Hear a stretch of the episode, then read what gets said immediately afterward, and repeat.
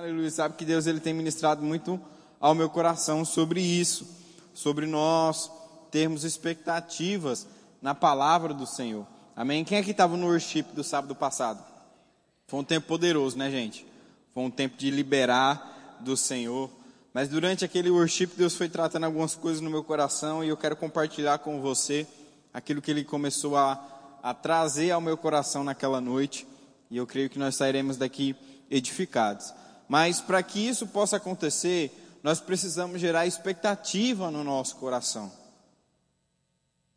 Nós precisamos gerar uma expectativa na palavra do Senhor, em que Ele possa cumprir aquilo que Ele tem prometido a nós. Quem aqui tem promessas da parte de Deus?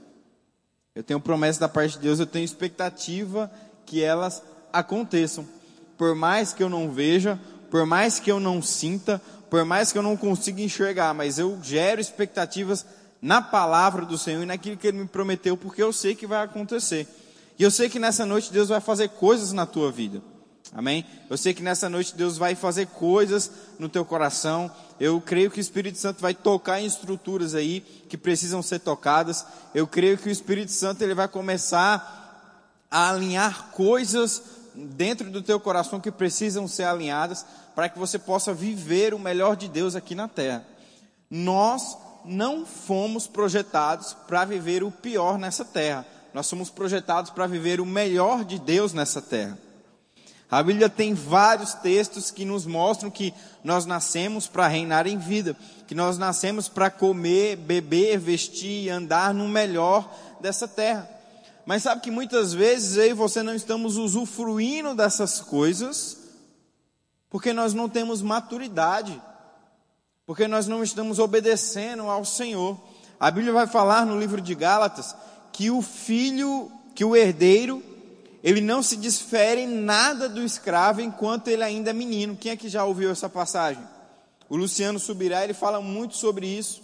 Ele tem até um livro que se chama Maturidade, e o livro ele é desenvolvido em cima desse texto, que o filho, que o herdeiro, perdão, enquanto ele ainda é menino, ele nada se difere do escravo.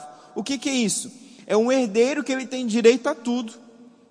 Eu vou dar um exemplo aqui, é um pai que é muito rico, é um pai que tem uma grande empresa, é uma família que tem uma grande empresa. Aquele menino, ele é dono de tudo, mas enquanto ele ainda é menino, ele nada se, se difere de um escravo. Eu acho interessante porque a Bíblia, ela compara a, a pessoa imatura, no caso o menino na história, quando a Bíblia está falando daquele menino em específico em Gálatas, ela está se referindo à imaturidade, está se, está se referindo à infantilidade, a coisas de menino. Eu acho interessante que a Bíblia compara é, o menino com um escravo. O escravo é aquele que nunca vai ter direito a nada. O escravo é aquele que vai trabalhar muitas vezes, na verdade, a maioria das vezes, mais que o patrão, ou mais até mesmo que o filho do herdeiro, mas ele nunca vai ter direito a nada. E a Bíblia compara alguém que é imaturo ao escravo, que nunca vai ter direito a nada. Sabe que eu e você somos filhos do rei, nós temos direito a tudo que o Senhor já nos projetou.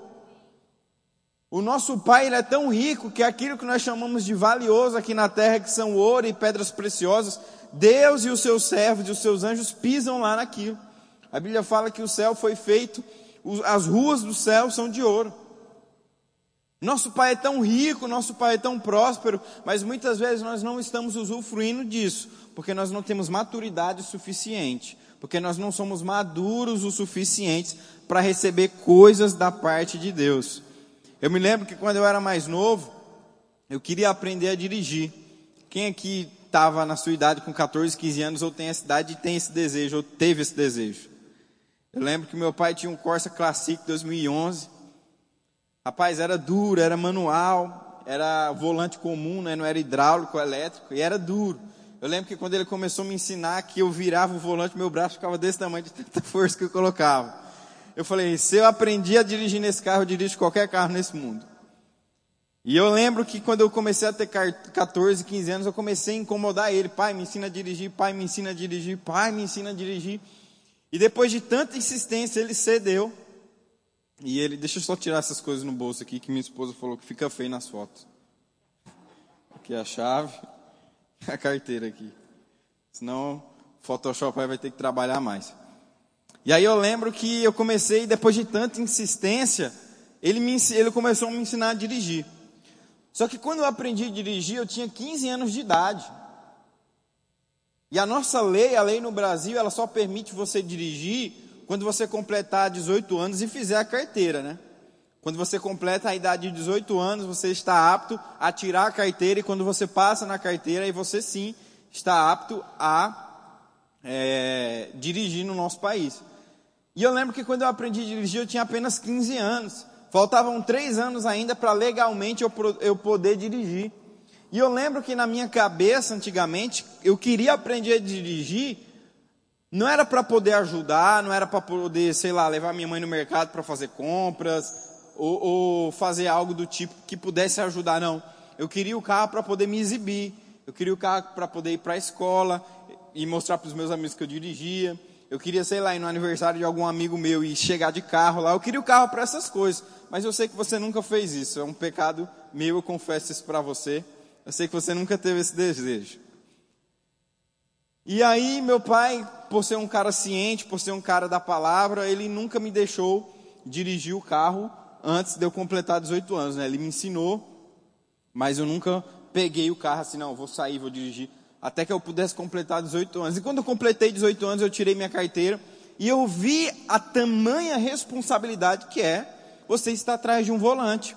Você você está atrás de um volante, se você for uma pessoa imprudente, você pode se matar, você pode matar outras pessoas, você pode provocar um acidente, Carro é algo que dá custo, carro é algo que dá manutenção, carro é algo que você gasta. Então tem um, uma série de fatores que exigem maturidade de um homem e de uma mulher para ele poder dirigir. Você concorda comigo? E eu com 15 anos não tinha essa maturidade. Por mais que aquele bem fosse meu, por mais que aquele carro também fosse pertencesse a mim, mas eu ainda não tinha maturidade para poder usufruir daquilo. E sabe que muitas vezes nós somos assim com Deus. Deus é o dono do ouro e da prata, isso quer dizer que nós também temos ouro e prata. Deus é o dono da saúde divina, Deus é dono de várias coisas, queridos. Mas muitas vezes nós não temos maturidade, por mais que seja a vontade de Deus. Que nós possamos ter as coisas, que nós possamos andar nas melhores coisas, mas porque falta maturidade muitas vezes para nós, nós não estamos usufruindo isso. E nós só adquirimos maturidade quando nós meditamos na palavra do Senhor, quando nós nos enchemos das coisas do Pai. Maturidade vem com conhecimento, maturidade vem com aprendizado. A Bíblia fala que a vontade de Deus é que nós possamos ser salvos e cheguemos ao pleno conhecimento da verdade. É que o conhecimento da palavra de Deus possa nos trazer maturidade, possa nos trazer entendimento. E sabe, o maior interessado que você possa viver bem aqui é o Senhor.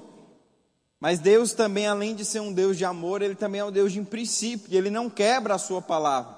E muitas vezes nós não estamos vivendo o melhor de Deus, não estamos vivendo o plano de Deus, porque tem nos faltado maturidade, porque tem nos faltado obediência. Não é que Deus não quer, não é que Deus não está permitindo, é que nós não temos maturidade, não estamos obedecendo a palavra do Senhor. E durante a noite de sábado passado, que, nós, que foi uma noite maravilhosa, uma noite de worship, Deus começou a tratar algumas coisas comigo sobre tempos de aceleração, sobre tempos de avanço. Eu declaro isso sobre a tua vida nessa noite. Eu declaro um tempo de avanço, um tempo de crescimento, coisas que você achava que ia demorar se cumprir o mais rápido possível. Mas ao mesmo tempo, Deus falou que muitas pessoas não estão vivendo, eu já fui uma delas não estão vivendo o melhor de Deus ou vivendo as verdadeiras estações, porque não estão obedecendo ao Senhor, não estão obedecendo às instruções. E todas as vezes que nós estamos em desobediência, vem consequência. Até rimou, ó. Todas as vezes que nós estamos em desobediência, vem consequências. E eu lembro que quando eu era pequeno, todas as vezes que eu desobedeci os meus pais, acontecia alguma coisa errada. Porque eu estava em desobediência. Porque eu estava debaixo da vontade, da instrução deles. Sabe que Deus tem uma instrução para a tua vida. Deus tem uma instrução para a tua casa. Deus tem uma instrução para a tua família. Você está debaixo dessa instrução? Você está debaixo da instrução de Deus para a tua vida? Ih, mas eu sou muito jovem, o que que tem? Gui, mas eu sou muito velho, o que que tem? A instrução de Deus não tem a ver com a idade. A instrução de Deus tem a ver com o coração. A Bíblia vai falar que Samuel, o profeta Samuel, aquele que descobriu Davi, aquele que ungiu Saul, o primeiro rei de Israel, a Bíblia vai falar que Deus começou a chamar ele quando ele tinha aproximadamente sete anos de idade. Deus começou a chamar Samuel quando ele tinha sete anos de idade. A Bíblia vai falar que Deus ungiu Davi como rei e ele derrotou o gigante quando ele tinha aproximadamente 16 anos de idade. A Bíblia vai falar que Abraão começou a entrar no plano de Deus quando ele tinha aproximadamente 90, 99 anos de idade. Então a questão não é eu cheguei na minha idade correta, não. A questão é você descobriu a instrução de Deus para a tua vida? Você descobriu aquilo que Deus tem para você? Você descobriu aquilo que o Senhor tem para a tua vida? A instrução dele para você nesse tempo? Porque a instrução de Deus já foi dada para a tua vida. A questão é: eu estou obedecendo ou eu não estou obedecendo? Eu quero ler um texto com você para a gente iniciar aquilo que Deus tratou no meu coração nesse tempo. Está lá no livro de Jeremias, no capítulo 29. Jeremias, no capítulo 29, no versículo 11. Diz assim comigo: Deus é bom. Só eu estou aqui, vamos lá. Deus é bom. Deus é bom, gente. Independente do que você está vivendo ou passando, Deus continua sendo bom. Aleluia. Jeremias, no capítulo 29, no versículo 11. Eu quero que você acompanhe comigo, por isso que eu vou falar para você a versão que eu vou estar lendo. Eu vou estar lendo na versão NVI. Se você tem essa versão aí no teu celular, acompanha ela comigo aí. Livro de Jeremias, no capítulo 29, no versículo 11. Deus é bom. A palavra de Deus fala assim: porque sou eu que conheço os planos que tenho para vocês, diz o Senhor, planos de fazê-los prosperar e não de causar danos, planos de dar a vocês esperança e um futuro. Então vocês clamarão a mim, virão orar a mim, e eu os ouvirei. Vocês me procurarão e me acharão. Quando me procurarem de todo o coração, eu me deixarei ser encontrado por vocês, declara o Senhor e eu trarei de volta, eu te trarei de volta do cativeiro. Eu quero ler em outra versão, se você tiver ela, acompanha comigo também, mas é a nova Bíblia Viva português. Jeremias capítulo 29, no versículo 11. Olha só que coisa interessante que, que essa versão fala. Ela diz assim, a mesma passagem. Porque sou eu que conheço os meus planos sobre vocês, diz o Senhor, planos de bem, não são planos de sofrimento. Olha só que coisa forte. Deus sabe os planos dele para a nossa vida, e são planos de bem e não planos de sofrimento. Quem foi que falou que Deus quer que você sofra? Quem foi que deu, quem foi que falou que é Deus que quer que você esteja passando por esse tempo que você está passando? A Bíblia nos alega, a palavra do Senhor nos alega, e ela diz: Eu tenho plano para vocês, e não são planos de sofrimento, mas são planos do bem. Versículo 12: Naqueles dias vocês aclamarão a mim, e eu ouvirei, responderei às suas orações. A Bíblia fala que quando você clamar ao Senhor, Ele vai te responder. A Bíblia fala que quando você buscar ao Senhor, Ele vai responder às suas orações. Versículo 13. Vocês me procurarão e me encontrarão quando me procurarem, de todo o coração. É verdade, diz o Senhor. Vocês me encontrarão, eu me deixarei ser encontrado por vocês, diz o Senhor. Vou mudar o rumo de suas vidas. Aleluia. Quem é que quer ter o rumo mudado pelo Senhor? Deus é bom demais. Reunirei todos vocês, espalhados entre todos os povos do mundo, e os trarei de volta à terra de onde deportei, diz o Senhor. Sabe que agora a gente entende que o plano de Deus para a nossa vida são planos do bem e não planos de sofrimento. A vontade de Deus nunca é que nós possamos sofrer. Deus não deseja sofrimento para a nossa vida. Talvez você tenha sido criado em um ambiente onde foi mostrado para você esse Deus, um Deus mau, um Deus que mata, um Deus que castiga, um Deus que traz sofrimento, um plano que projeta na sua linha do tempo dias difíceis, mas dias de glória, dias de sofrimento, mas também dias de paz. Mas esse não é o Deus que nós servimos. O Deus que nós servimos tem planos de paz e não planos de mal. Vou ficar aqui, senão vai ficar dando microfonia. São planos de paz e não de mal. São planos do bem não planos de sofrimento. Esse é o Deus que nós servimos. Esse é o Deus que tem planos para a nossa vida. E quando nós obedecemos a sua vontade, nós entramos em planos do bem.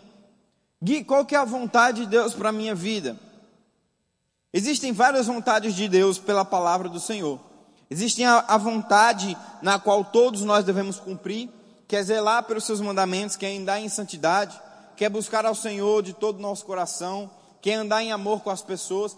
Mas existem a vontade de Deus específica para a nossa vida. Você sabia que Deus é um Deus específico? Você sabia que Deus é um Deus, é um Deus detalhista? Você sabia que Deus é um Deus preciso? Existem instruções da parte de Deus que Ele vai comunicar a você e elas são bem específicas. A Bíblia vai falar que quando Deus chama Noé para construir uma arca, Deus não fala simplesmente Noé constrói uma arca e coloca todos os animais da terra aí. Não. Além disso, Deus dá instruções específicas. Deus dá instruções específicas, Deus detalha as medidas, Deus detalha os tamanhos, Deus detalha o formato da arca, porque era uma instrução precisa, e se Noé não cumprisse, não ia acontecer. Existem instruções específicas de Deus que, se nós não cumprirmos, elas não vão acontecer. Existem instruções de Deus específicas para a tua vida que, se você não cumprir, elas não vão acontecer. E cabe a mim e a você descobrirmos quais são essas instruções, pela palavra de Deus, pelo Espírito de Deus que agora habita dentro de nós, para que nós possamos obedecer essas instruções. Antigamente, no Velho Testamento, as pessoas elas se moviam, se locomoviam por meio de profetas, por meio de sacerdotes, por meio de reis. Era, era essas três personalidades que guiavam a vida das pessoas segundo a vontade de Deus. Deus falava com o profeta, Deus falava com o sacerdote, Deus falava com o rei, e essas pessoas passavam a mensagem de Deus para as outras pessoas, para que elas pudessem cumprir. Mas hoje nós estamos em uma nova aliança. Diga assim comigo: nova aliança. Diga mais forte comigo: nova aliança. Por mais que Deus use homens, por mais que Deus use mulheres para falar conosco, Deus ainda continua usando. Mas a maneira mais clara e específica de seguirmos a instrução de Deus é pelo seu Espírito. É pelo Espírito dele que hoje habita dentro de nós. É possível viver uma vida sem erros, é possível viver uma vida onde você não vai errar. Você sabia disso? Porque agora tem o Espírito Santo dentro de você que te diz: vai para a direita, vai para a esquerda, fica, volta, fecha esse contrato, fecha aquilo, compra isso, não compra aquilo. Você tem alguém que vai te guiar pelo resto da sua vida para você nunca mais errar nos seus caminhos para você entrar no emprego certo, para você entrar na vaga certa, para você comprar a coisa certa, para você seguir a melhor opção. Existe alguém dentro de você hoje que te guia dessa maneira, para que você possa obedecer à instrução de Deus para a tua vida. Porque quando nós desobedecemos ao Senhor, e muitas vezes, às vezes, estamos passando por problemas ou dificuldades, não é a vontade de Deus que nós estejamos naquilo, mas é porque nós desobedecemos a instrução do Senhor. E quando há desobediência, há consequência. A vontade de Deus não era que Adão e Eva fossem expulsos do jardim. A vontade de Deus não era que Adão e Eva pudessem comer do fruto proibido. Mas aconteceu que eles desobedeceram. Aconteceu que eles erraram. E por eles errarem, teve uma consequência. Teve uma consequência pelo erro. Mas Jesus Cristo ele vem e restaura tudo aquilo de volta. E hoje nós estamos numa nova aliança novamente, podendo ser guiado pelo Espírito de Deus, podendo viver uma vida correta, podendo viver uma vida de obediência. E deixa eu te falar uma coisa: a pessoa mais interessada em que você erre é o diabo. Ah, Gui, mentira, é porque você não conhece meu patrão, é porque você não conhece minha mãe, é porque você não conhece fulano de tal. Deixa eu te falar uma coisa: a Bíblia fala que a nossa luta não é contra é, é carne nem sangue, mas é contra principados e potestades. O diabo pode estar usando pessoas para atingir você, assim como Deus usa pessoas para abençoar você. O diabo pode estar usando pessoas para te atrapalhar, assim como Deus usa pessoas para te ajudar. E o maior interessado com que você não entre ou obedeça à vontade de Deus e continue sofrendo, continue errando, continue patinando, continue não saindo do lugar é o diabo. O diabo ele tem raiva de nós. Porque nós pegamos o que era dele e nós nos tornamos o que ele queria se tornar. A Bíblia fala que antes do diabo cair, lá no livro de Isaías, o diabo era um ser de luz. O diabo era alguém que estava com o Senhor no céu. E o diabo ele governava a terra. O diabo era o líder da terra. Mas o diabo deixou com que o coração dele fosse infectado. O diabo deixou com que é, coisas entrassem no coração dele. E Deus teve que expulsar o diabo da da, do céu e tirar a terra do seu domínio, porque o diabo queria se tornar igual a Deus. O diabo queria sentar no trono de Deus. Aí o que, que Deus faz? Deus faz algo que o diabo queria ser e dá para ele e dá para nós aquilo que ele tinha. Esse é um dos motivos pelo qual o diabo mais te odeia. Você se tornou o que o diabo queria ser, imagem e semelhança de Deus. Você tem o que o diabo tinha, poder e autoridade sobre a terra. Esse é um dos motivos pelo qual ele quer ver o teu fracasso. Esse é um dos motivos pelo qual ele quer, ele quer ver você errar. Esse é um dos motivos pelo qual ele quer ver você sofrendo todos os dias.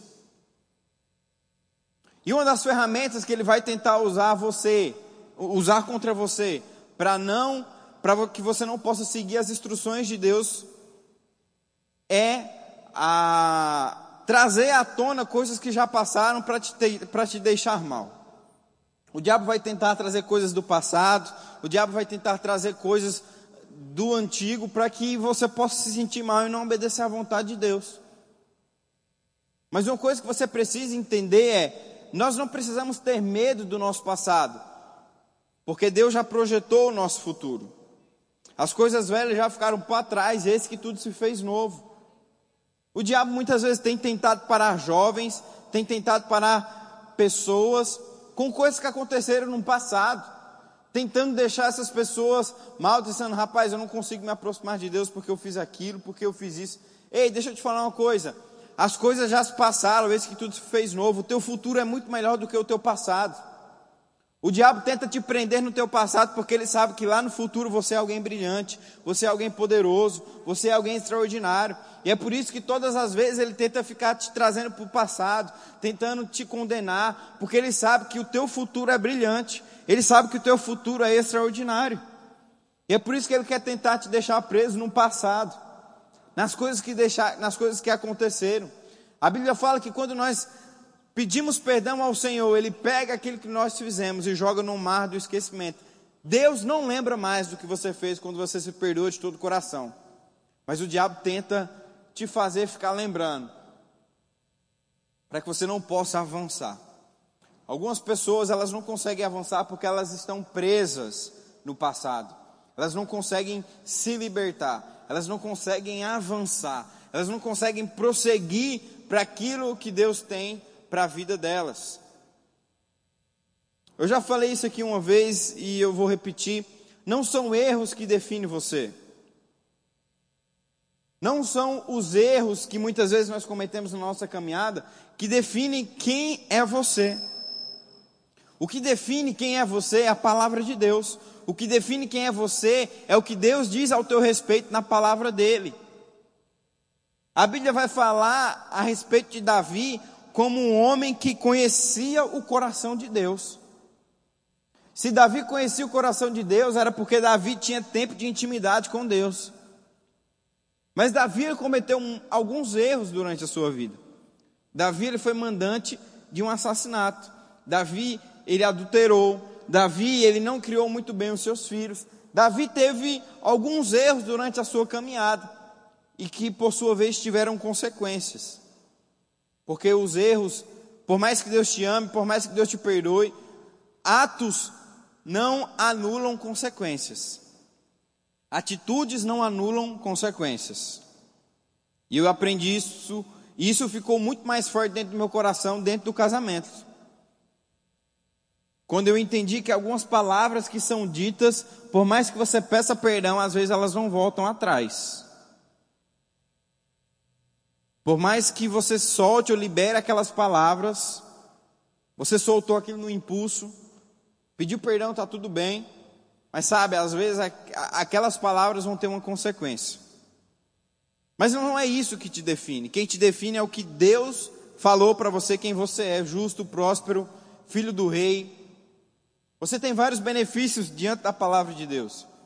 E Davi, por mais que ele teve erros, a Bíblia fala de Davi não como homem adúltero, não como o pai mau, não como o assassino, mas a Bíblia fala de Davi como um homem segundo o coração de Deus, porque aqueles erros não definiam Davi. Os erros não definem quem você é. Talvez o diabo está jogando na tua cabeça que você é mentiroso. Talvez o diabo está jogando na tua cabeça que você é falso. Talvez o diabo está jogando na, na tua cabeça que você é ladrão. Talvez o diabo está jogando na sua cabeça que você é fraco. Talvez o diabo está jogando na tua cabeça que você não vai conseguir. Talvez o diabo está jogando na tua cabeça que você não é capaz. Talvez o diabo está dizendo na tua cabeça que não vai dar certo. Mas não são essas coisas que definem quem você é. Quem define quem você é é a palavra de Deus. E a palavra de Deus diz que nós somos mais que vencedores em Cristo Jesus. A palavra de Deus diz que nós somos prósperos. A palavra de Deus diz que nós somos filhos do Rei, nação eleita. E com isso eu não estou te dando legalidade para você errar. Não faça um esforço para me entender mal. Eu estou te dizendo que o diabo não tem poder de te condenar. Você já parou para pensar que se o apóstolo Paulo ele ficasse condenado todas as vezes que o diabo tentasse trazer coisas do passado para atormentar ele. E eu vou te falar uma coisa: o diabo faz isso, e o diabo fez isso com Paulo. Eu tenho estudado um pouco da história da igreja, e desde o momento que Jesus foi para o céu, e, e, se passaram 300 anos onde a igreja ela foi perseguida, onde ser cristão era ser criminoso, onde ser cristão era sinônimo de ser preso, onde ser cristão era sinônimo de de, de levar açoite, ser apedrejado. Durante 300 anos, desde a volta de Cristo, a igreja do Senhor foi perseguida. E o apóstolo Paulo foi uma das pessoas que perseguiu a igreja de Deus. O apóstolo Paulo foi uma das pessoas que mataram, que matou cristãos. Mas logo em seguida ele tem um encontro com Jesus e agora ele se torna cristão. Agora aquilo que ele perseguia, ele se torna aquilo que ele perseguia. E o apóstolo Paulo, ele escreve um versículo muito interessante, ele fala assim: "Olha, eu esqueço das coisas que para trás ficam, e eu avanço para aquilo que está diante de mim." Vou traduzir na linguagem de hoje: eu esqueço o meu passado, porque o meu futuro é glorioso.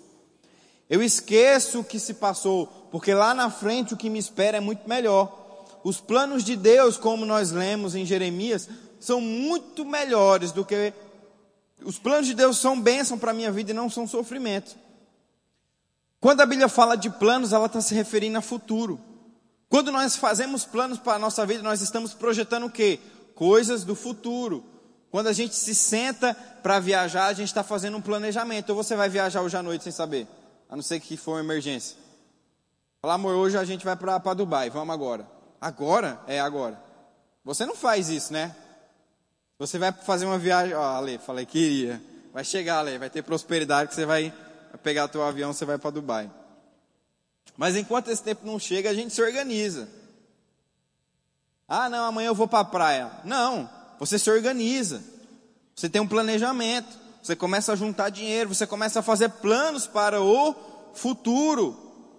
Quando você começa a namorar, você não vai casar com aquela pessoa amanhã.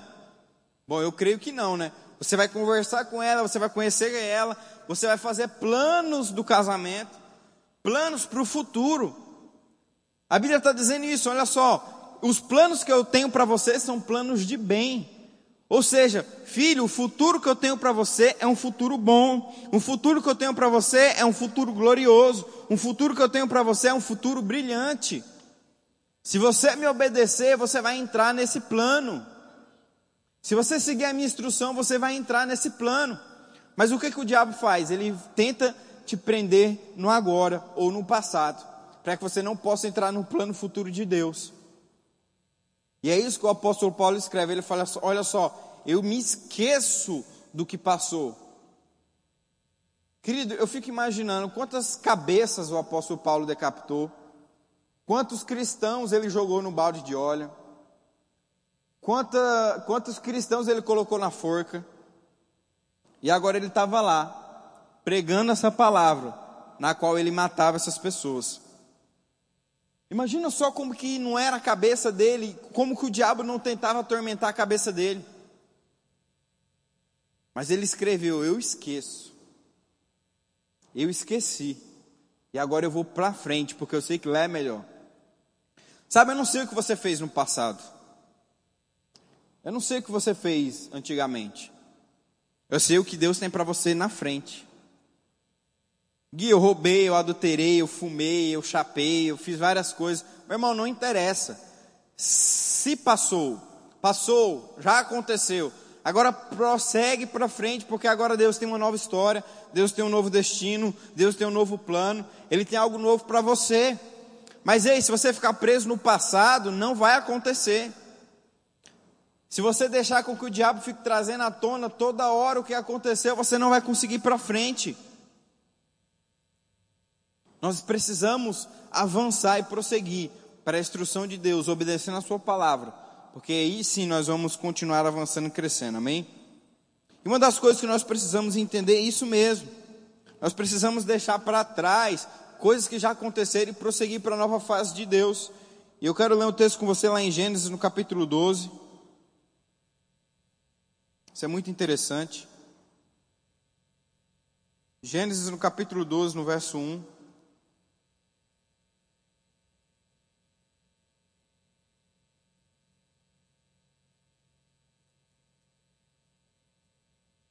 Aleluia, como Deus é bom, amém? Deus ele é tão misericordioso com a nossa vida, gente. Aleluia. Gênesis, no capítulo 12, no verso 1, fala assim: Então o Senhor disse a Abraão: Aleluia, deixa a sua terra, os seus parentes e a casa de seu pai, e vá para a terra que eu vou lhe mostrar. Farei de você o pai de uma grande nação abençoarei você e tornarei o seu nome famoso, e você será uma bênção para muitos. Abençoarei aqueles que te abençoarem, e amaldiçoarei aqueles que amaldiçoarem você. E por seu intermédio serão abençoados todos os povos da terra. Alguém aqui já tinha lido esse texto? Eu já li esse texto e eu acho ele muito interessante. Porque você vai ver de Gênesis a Apocalipse, Todas as vezes que Deus ele dá um plano, antecede uma instrução. Todas as vezes que Deus quer fazer algo na vida de alguém, Ele dá uma instrução primeiro. A gente vê quando a mulher é, viúva, ela está passando fome com seu filho, aí chega o profeta na casa dela, e ela precisa de um milagre. Deus usa a boca daquele profeta para dar uma instrução para ela. Deus fala assim: Olha só, manda essa mulher, dá a farinha e o azeite que ela tem por último para você. E depois manda ela pegar as, todas as botijas que tem na vizinhança e vai multiplicar e vai acontecer. Antes do milagre acontecer, tem uma instrução. Antes do milagre acontecer, tem uma direção. E aí Deus ele estava guiando Abraão aqui para uma nova fase, para um novo tempo. E aí Deus dá a instrução, que é sair da terra dele, sair da casa dos parentes, e ir para a terra que Deus ia mostrar para ele. E aí, logo em seguida, Deus começa a dizer o que ia acontecer na vida dele se ele fizesse aquilo. Que Deus ia prosperar ele, que Deus ia fazer o nome dele conhecido, que ele seria pai de multidões. Deus começa a dar as instru... aquilo que ia acontecer se ele obedecesse à vontade de Deus. Você sabia que quando nós obedecemos à vontade de Deus, coisas grandiosas acontecem na nossa vida? Quando você obedece à vontade de Deus, coisas poderosas acontecem. E aí Deus dá essa instrução para Abraão. Mas acontece que Abraão não seguiu aquela instrução. Deus dá três instruções bem claras para Abraão: sai da tua terra, da tua parentela e vai para a terra que eu vou te mostrar. A Bíblia fala que Abraão saiu da terra dele, estava indo para a terra que Deus ia mostrar, mas Abraão levou um parente com ele. Abraão levou um sobrinho chamado Ló. Mas Deus tinha dito que ele tinha que sair do meio dos parentes. Quanto sabe que sobrinho é parente? Sobrinho é parente. E Abraão levou Ló com ele. E se você for ver no decorrer da história, eles começaram a ter tantas contendas, tantas dificuldades. Os servos dele começaram a brigar uns, uns com os outros, eles também começaram a se desentender. E a Bíblia fala que ficou tão sério que Abraão chegou para Ló e falou: Olha só, o caminho que você escolheu eu vou para o contrário. Se você virar para a direita, eu vou para a esquerda. Se você for para frente, eu vou para trás. O caminho que você escolher, Ló, eu vou ao contrário. De tão sério que ficou. E Abraão não estava prosperando, Abraão não estava sendo conhecido, Abraão não estava na vontade de Deus, porque Abraão estava em desobediência. Abraão estava levando coisas da fase antiga para o novo tempo de Deus. Você sabia que muitas vezes, para que a gente possa viver o melhor de Deus, nós devemos deixar coisas das fases antigas e avançar para aquilo que Deus tem para a nossa vida? Você sabia que quando Deus começa a te chamar para um novo tempo, para uma nova estação, para algo novo, você precisa, às vezes, obedecer a instrução dele, e na instrução dele está: larga as coisas que estão aí e vai para a terra que eu vou te mostrar. Em outras palavras, sai daí, esquece isso que você está vivendo, eu tenho algo melhor para você. E eu me lembro de uma experiência, de várias experiências, na verdade, e eu vivi isso enquanto eu estava morando com os meus pais, eu vivi isso depois que eu casei. De muitas vezes nós estávamos em uma situação boa, estávamos estabilizados, estávamos vivendo o melhor naquele tempo, naquela cidade. Mas Deus mandar a gente para uma nova cidade, para um novo tempo. Ah, então você quer dizer que para mim viver o melhor de Deus eu tenho que sair de Sinop? Não. Para você viver o melhor de Deus, você tem que obedecer a Deus. Talvez a ficar aqui, talvez a ir embora. Eu não sei. Você precisa buscar a Deus a instrução dele para a tua vida. Mas eu estou te contando experiência de que se quando você obedece a Deus não há falta. Quando você obedece a Deus há provisão em todo o tempo. Mas quando você não obedece a Deus, meu irmão, as coisas vão de mal a pior. E eu lembro que a gente estava em uma cidade, a gente estava bem, estava vivendo bem, estava tudo indo bem, e Deus nos guia para sair daquela cidade para ir para um outro lugar, que aparentemente não era uma cidade boa, não era um lugar bom. Mas debaixo da instrução de Deus nós obedecemos e coisas extraordinárias aconteceram. Quando eu e a Dalila a gente casou, Deus nos guiou para ir para Campina Grande, na Paraíba, que aparentemente era um lugar muito pior. Muito pior não, que aqui é muito bom, era um lugar ruim aos nossos olhos naturais. Estaríamos longe de amigos, de família, de estrutura financeira, mas a gente tinha uma direção e obedecemos ao Senhor naquele momento.